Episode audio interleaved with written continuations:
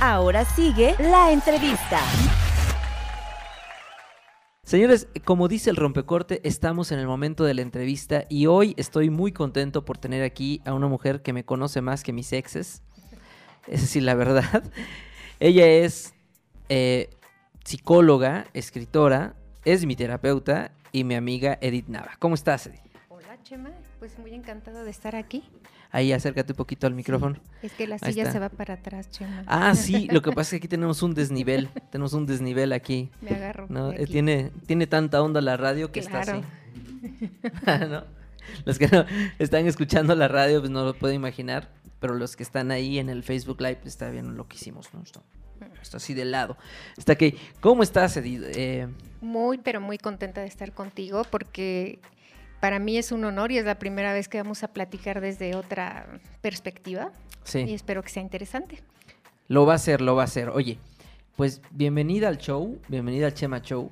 Eh, yo sé que, lo, como ya dije, eres psicólogo, eres escritora, ¿no? Eres terapeuta, practicas esto, pero hay un rubro, o no sé si me explico muy bien, dentro de la psicología, que es la tanatología, Así es. ¿no?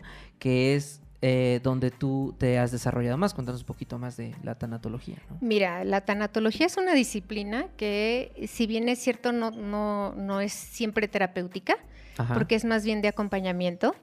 Eh, es, es una, es una manera de ayudar a las personas a ir comprendiendo sus procesos de duelo. El duelo no es una patología, es un proceso muy, muy este, habitual en el humano cuando pierde algo amado este, o algo importante, no necesariamente una persona. Y la tanatología o el tanatólogo se dedica a, a poder vislumbrar cosas que, que no son fáciles de ver cuando estás con- con mucho dolor. Y me imagino que es de las dos partes, ¿no? Tanto al que se está yendo, te toca ver al que se está yendo, Sí. como a los que se van quedando sin el Así que es. se está yendo. Particularmente mi especialidad sí es tratar a las familias de- del enfermo terminal y al enfermo terminal. Aunque podemos tomar en cuenta cualquier tipo de pérdida, este, particularmente yo me dedico a eso y sí, de- este, se dispara para todos lados el sentimiento de duelo. Sí, eh, de hecho, lo que yo había visto como en infografías por internet, que hablaban del duelo, pero hablaban, se referían más a las relaciones amorosas, a las relaciones emocionales con tu pareja, y te decían en qué proceso del duelo estabas, ¿no? Pero bueno, el duelo, duelo de pérdida de una persona que, pues, que falleció es diferente, ¿no? Me imagino, o es igual. Mira, en general, cualquier percepción de duelo es igual. O sea, si, si, si muere una mascotita, si muere un ser amado, si te separas de un ser amado, si pierdes un trabajo muy importante, eh, eh, vamos, el fenómeno como tal te provoca emociones que son muy equiparables. Pero la intensidad del duelo se deriva de qué, qué tan cercano o íntimo ha sido aquello que estás perdiendo, ¿no? Por eso algunas personas pueden reportar que se sienten más apremiados por la pérdida de una pareja que a lo mejor la muerte de algún ser querido. O es, e, es decir, no, no tenemos un dolorómetro para identificar si el duelo es más importante en un área o en otra. Pero, pero en términos general- generales hay mucho shock, hay mucha Sí. confusión, hay mucho dolor, desesperanza, puede haber.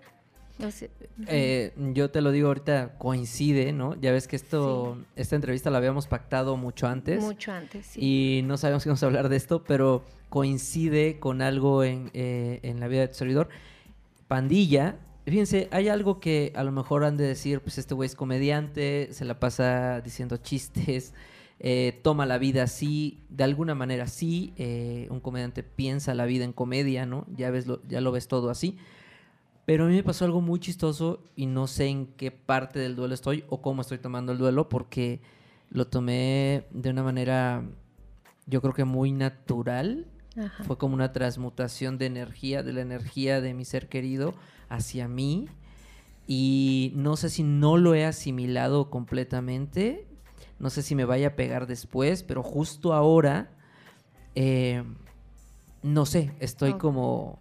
no sé. Bastante tranquilo, Estoy, decir. estoy tranquilo y sí me duele por, por momentos. eh, eh, he llorado por momentos, pero por lo regular o por lo general, a comparación de mis demás familiares, no, no expresé como tanto Tan- dolor, ¿no? Y, No fue tan y desgarrador. que, que la amo, ¿eh? La amo, donde quiera que esté. Mira, em, las expresiones del duelo son muy diferentes en cada persona. Sin embargo, atreviéndome a hablar un poco de ti, este, yo pienso que, que tu sentir no tan, no tan desbordado es porque tú empezaste a trabajar el duelo con anticipación. O sea, tú fuiste meditando, pensando cómo ir cerrando con, tu ser querido, este, por qué era valiosa, por qué era importante también soltar, dejar ir. Y, y a veces cuando podemos anticipar el duelo, la verdad es que no, no es tan desgarrador.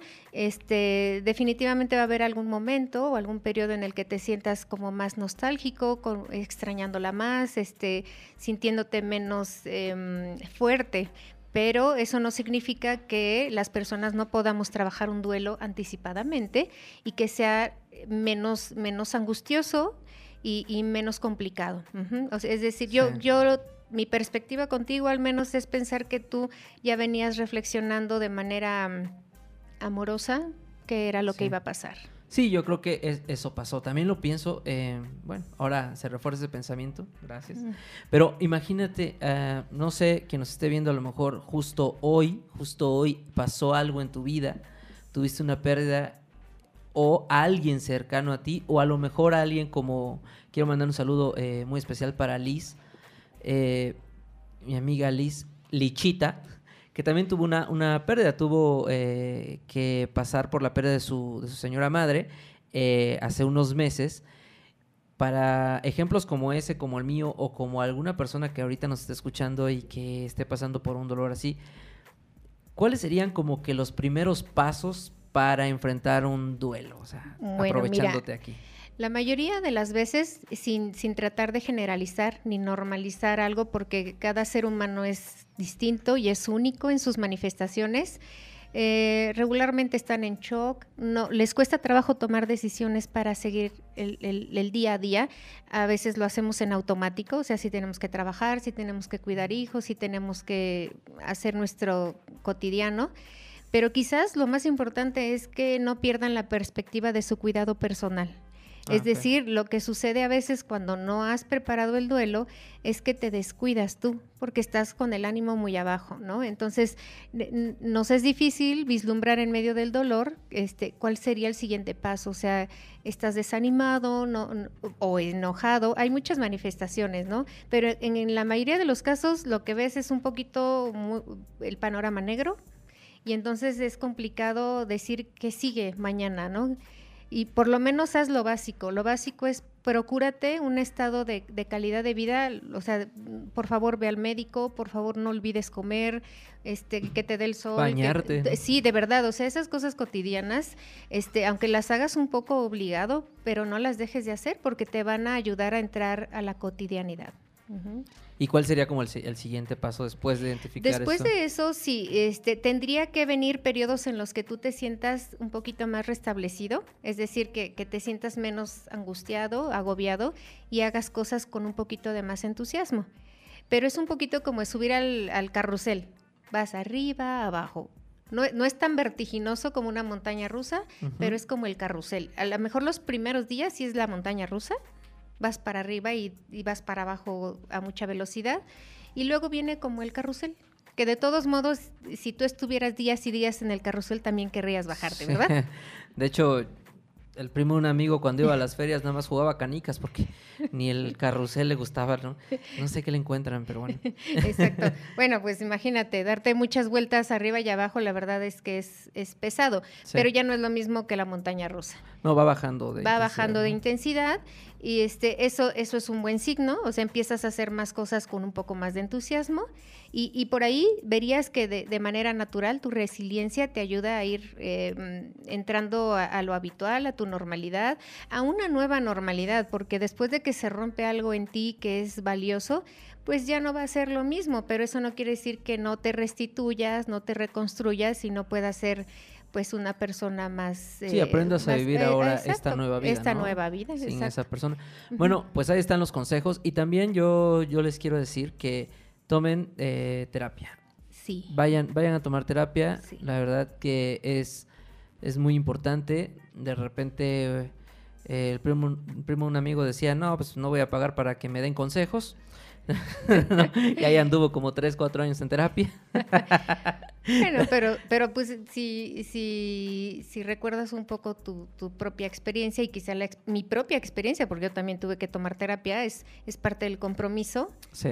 Eh, este, en realidad, mm, oyes muy, muy pocos consejos y muchas más reflexiones. Eh, Y esas Exacto. reflexiones tú las, tú las apropias Te y las te escuchas a y ti. te guían, ¿no? Te- Te, Exacto. guían. Bueno, eh, vamos a hablar un poquito más de, de otra faceta que tienes tú, Edith, que es la de escribir. Y eh, por ahí, si están en las redes sociales, busquen en, en- en Facebook una página que se llama Mil Relatos. Eh, chequenla. Tiene mil Relatos. relatos, ¿no? Justo. Este, es una página bien chingona, no sé cómo les- se les ocurrió ese nombre. Ah, Está bien chingona. esa es una historia que voy a contar Es una historia. Eh, pero justo resulta que después de un ejercicio de estar compartiendo, porque estamos en la época de compartir en el Internet, eso es muy importante, chicos.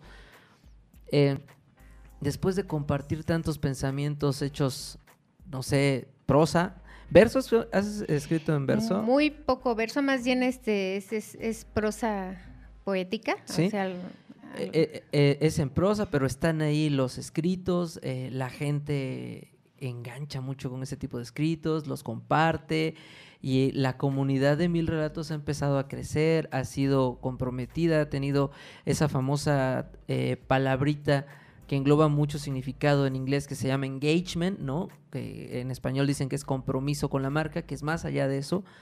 Es compromiso, cariño, afecto, es mucho, mucho. El engagement es eso y se logra cuando tú tienes una iniciativa de un contenido original y además con un objetivo y con un corazón, ¿no? ¿Cómo? Cuéntanos de Mil Relatos, que es tu página Mira, en Facebook. Mil relatos es la forma en la que yo hago catarsis. Como me dedico mucho, sobre todo a pacientes terminales, es imposible no involucrarte, no, no dejar ahí parte de tu corazón. La verdad es que estás tratando de, humano a humano.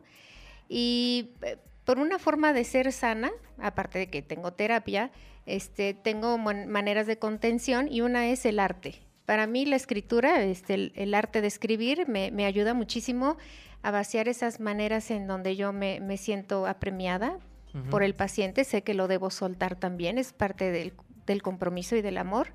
Y lo suelto haciendo un relatito. Entonces, cuando viene Sí. a mí alguna una situación emocional referente a mi, a mi, no estrictamente a mi paciente, sino lo que estoy vivenciando alrededor de él, este, escribo. Escribo y, y la página primero fue un gusto personal y, y en segundo fue la idea del primo de un amigo. Sí, el, el primo de un ese es amigo. muy chingón ese chavo, no, ¿eh? no sabes. Habla mucho de él. Sí, pues el primo de un amigo me dijo, oye, pues pon- compártelo, o sea, ponlo en una página. A él se le ocurrió el nombre que me encantó, o sea, me apadrinó la página y este, pues fue así como un piquete de costilla de, de- de esa persona que quiero mucho, muchísimo. Hermoso nombre, ¿eh? Buenísimo sí. el nombre. No, inteligente el chico también, mucho, Sí. mucho. Y este, y ahí empezó la historia de esto.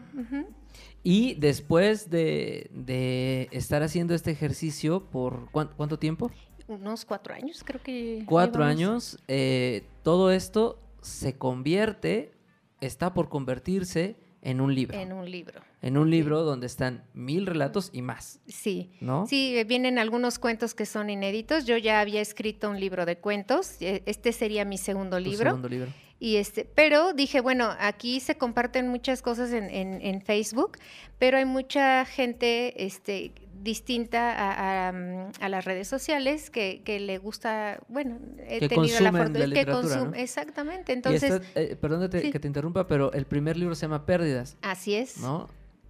Va enganchada una cosa Muy- con la otra. Absolutamente, no puedo dejarlo tanatológico. O sea, lo tanatológico es mi vida y alguna vez alguien... Paradójicamente. Paradójicamente es mi Sí. vida y alguna vez alguien me preguntó que si no estaba yo harta de estar en la muerte, con la muerte, trabajando en la muerte y si supieran que la filosofía tanatológica es amar la vida, apreciar la vida, este, sacarle jugo a la vida, entenderían por qué por qué quiero tanto la tanatología y por qué la hago en libros, por qué la hago en escritos, por qué, por qué estoy todo el día con eso.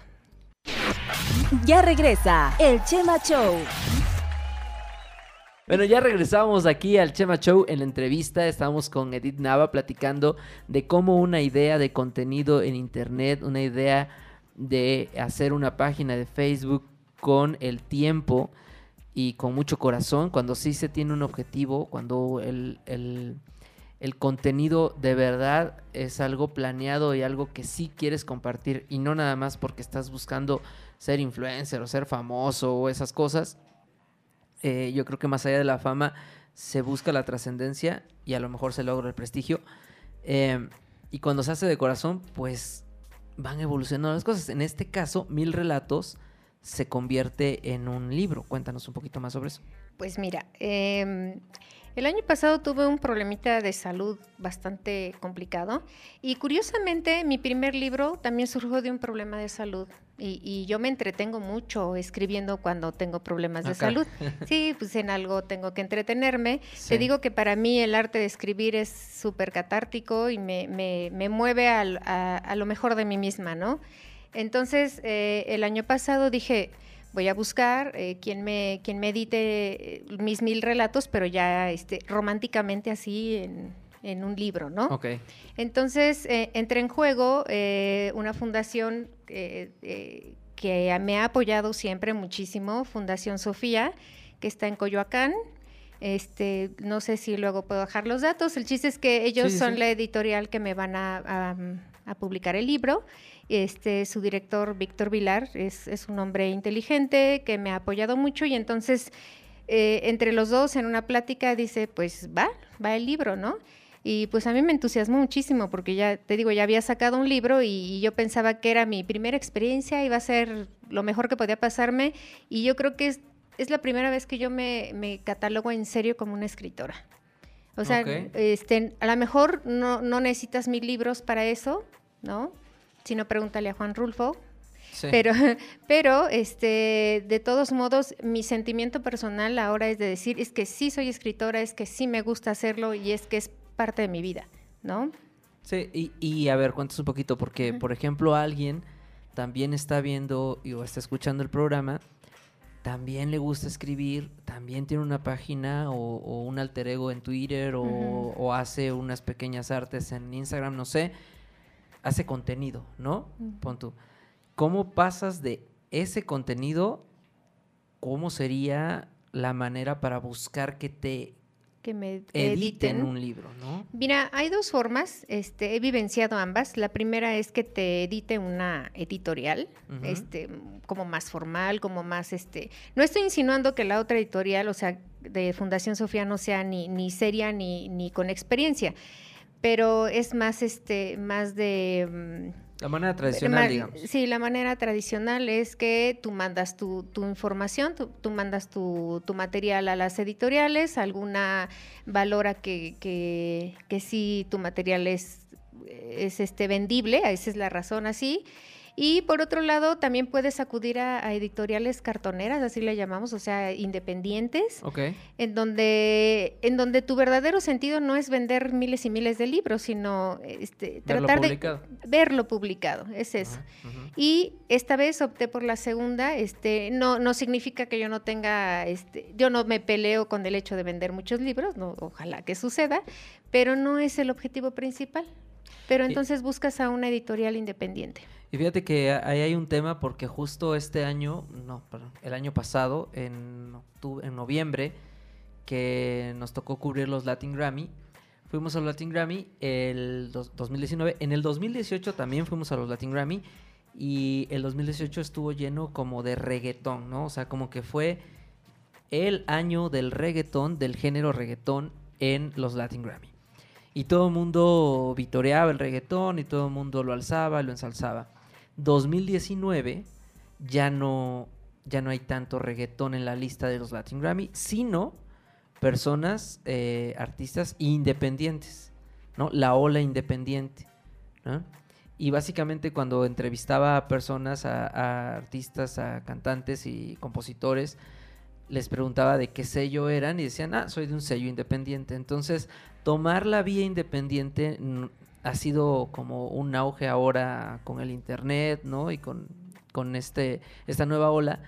Y no es que no te guste vender más, sino que a lo mejor también es un mejor deal hacerlo de manera independiente, ¿no? A veces, a veces así es, no sé si, si esté En lo mi- correcto. eh, bueno, yo creo que en mi caso, este sí es mejor negocio para mí en el sentido totalmente de, de la forma y el fondo, porque este, te sometes a muchas, este, mm, eh, no, no se vuelve tan, tan tu trabajo, ¿me entiendes? O sea, no Sí. es que le hayan cambiado alguna letra a mis cuentos, ¿no? Sino, este, te, te deciden muchas cosas como cómo va a ser la portada, qué es lo que tiene que decir esto, que es, es complicado. O sea, sí, sí fue una enorme satisfacción ver mis libros en todas las librerías, este, comerciales y famosas. Pero este, por otro lado, había cosas que, que no me hubiera gustado que vinieran en, los- en el libro, ¿no? Sí. Entonces, esta vez ¿Eso tengo es más total cuestión libertad. de qué? ¿De marketing o de Sí, políticas? es de sí, es de marketing. Ah, de marketing. Yo, yo, obviamente, yo confié este, en que ellos sabían cómo tenían que vender un libro, cómo Claro. tenía que verse la portada. Te dejaste guiar. Yo pues, me ¿no? dejé guiar, o sea, fue mi, mi primera experiencia, fue maravillosa, no te lo niego, pero esta vez quise ser yo en cada cosa. Por Ah, ejemplo, la portada va a traer este, una obra de arte de una amiga mía que es, es pintora, este, es querida, o sea, todo es entrañable, ¿me entiendes? O sea, Sí. todo.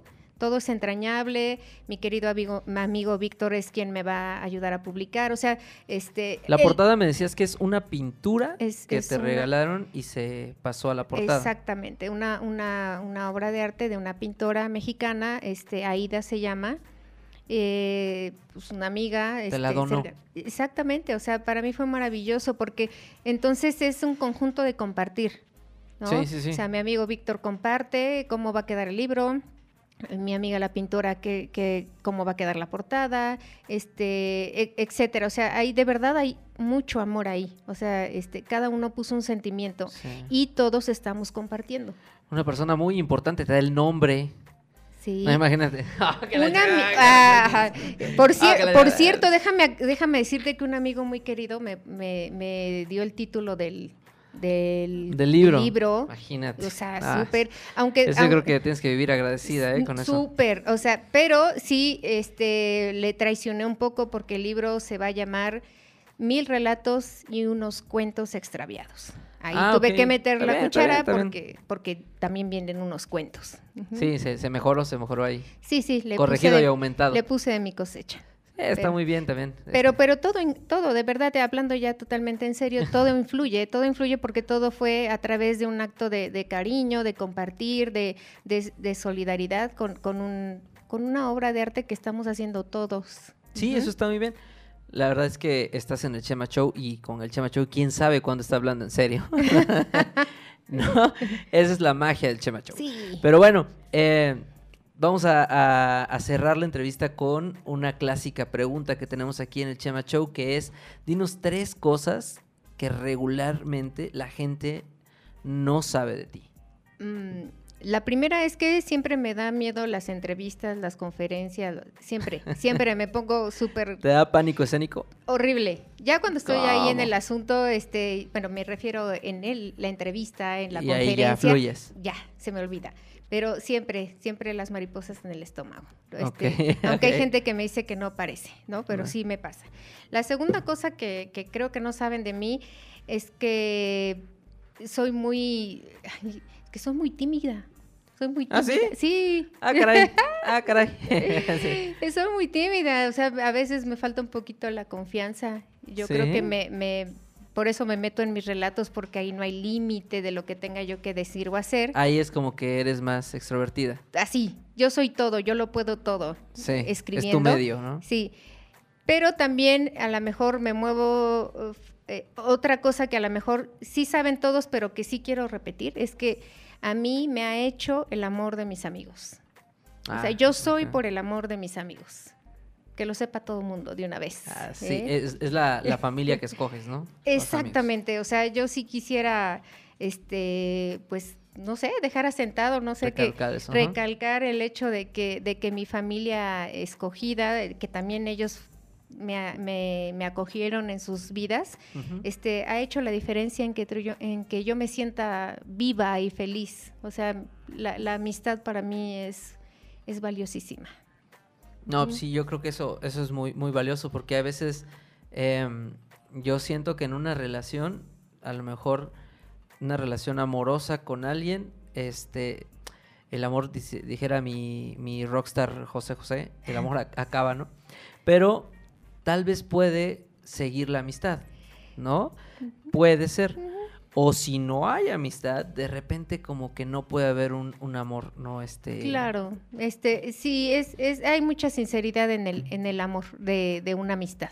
Sí. O sea, cuando no se puede lograr una amistad, solitos nos vamos alejando y pues es parte del, pues, del trato, no hay, Como, ¿pa' no hay bronca, ahí, ¿para no? qué le mueves? Sí. Pero a mí me ha dejado muchísimas satisfacciones la amistad, o sea, eso me llena, me produce las ganas de vivir, este, y por eso incluso de eh, alguna familia que amo tanto, pues los vuelvo más mis amigos. Muchísimas. Pues ahí está, ella es Edith Nava, es escritora, es psicóloga, tanatóloga. Eh, como les digo, sabe más de mí que muchas personas, ¿no? Y por eso la invité aquí. Muchísimas gracias por haber estado aquí en el Chema No, Show en la entrevista. a ti. Y bueno, yo también quiero decirles que yo también soy tímido. Yo también soy tímido. No parece, pero en el table soy muy tímido. soy muy tímido, la verdad. Este no me gusta, no me gusta ir a esos lugares. Pobrecitas, ¿no? Mm, Me gusta ir más adentro cuando hay, ya está todo en privado. Ahí me gusta más. sí. Este, no están más caros. No, no, no, bueno, ahí estuvo la entrevista con Edith Nava. Esto es el, el Chema Show. Y bueno, antes de terminar la entrevista, quisiera decirte, eh, Edith, la fecha de la publicación de Mil Relatos y algo más, ¿o cómo era? Mil relatos y unos cuentos extraviados. Ah, yo pensé que era Kiobole con los mil relatos. Ah, no, ese es, Este- ese es de Jordi Rosado. ¿no? Kiobole con los mil relatos. No- no tan intelectual, no- no tanto. No, no tanto, Un poquito no tanto. menos intelectual. Sí, es como para más leve, ¿no? La lectura, no tan Sí, intensa, ¿no? No tan profunda. Sí, Sí, no se vayan a, a A- querer meter ahí. a tanta filosofía. Sí, no, pues no. ¿Quién, quién mató a Roger Rabbit? no, esas otras cosas. No, bueno, entonces la fecha para cuándo Mira, yo espero que esto esté ya despegando a mediados de abril. será. Ok. Este, se retrasó un poquito por este el coronavirus. No, no es cierto. No, No, no, tiene que- el, eh, el el de los chistes bien, eres tú. bien, de los chistes Pero te lo regalé, te lo regalé. gracias, me acabo de robar un chiste, me acaba de robar un chiste en medio. Soy, soy al aire, al aire. Soy traicionera. Ok, ahí está. Por el coronavirus se retrasó y no, bueno. no, no, la verdad este son, son detallitos. Ok. Afortunadamente exceso de trabajo este nos ha retrasado un poquitito, pero este yo lo pondré en mis me- redes, en mediados Facebook, de, eh, a mediados de abril. tentativamente, mediados de abril. A mediados de abril ya tendría que estar. Pues yo voy a tratar de poner en redes sociales este dónde, cuándo, a qué hora todo el rollo y a lo mejor el primo de un amigo este me También lo hace, ¿no? avisa también. Sí. A ver cuánto nos cobra también, porque Sí, luego también por habrá que ver. Sí. No, oigan, de todos modos lo que pueden hacer es ir a Facebook o los que estén ya en Facebook busquen Mil Relatos, así con letra M-I-L, Mil junto. Relatos. Eh, búsquenlo, denle like y ahí pueden mandar su mensaje, el inbox y pueden ir apartando su libro. O sea, no hay problema, se lo apartamos, sí. no se lo apartamos. Ok, bueno, pues ahí estuvo la fecha es mediados, tentativamente mediados de abril. Y ahora sí, mi querida Chelly Chow. Esto fue la entrevista.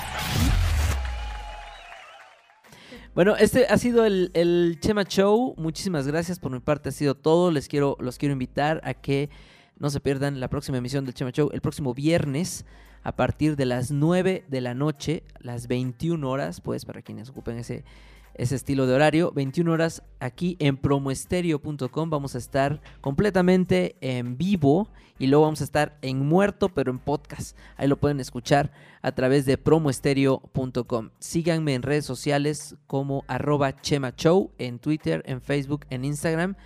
Ahí vamos a estar este, publicando muchas cosas. Yo soy eh, José Córdoba, el Chema Show, y como siempre les digo, aliméntense de letras y música. Bye.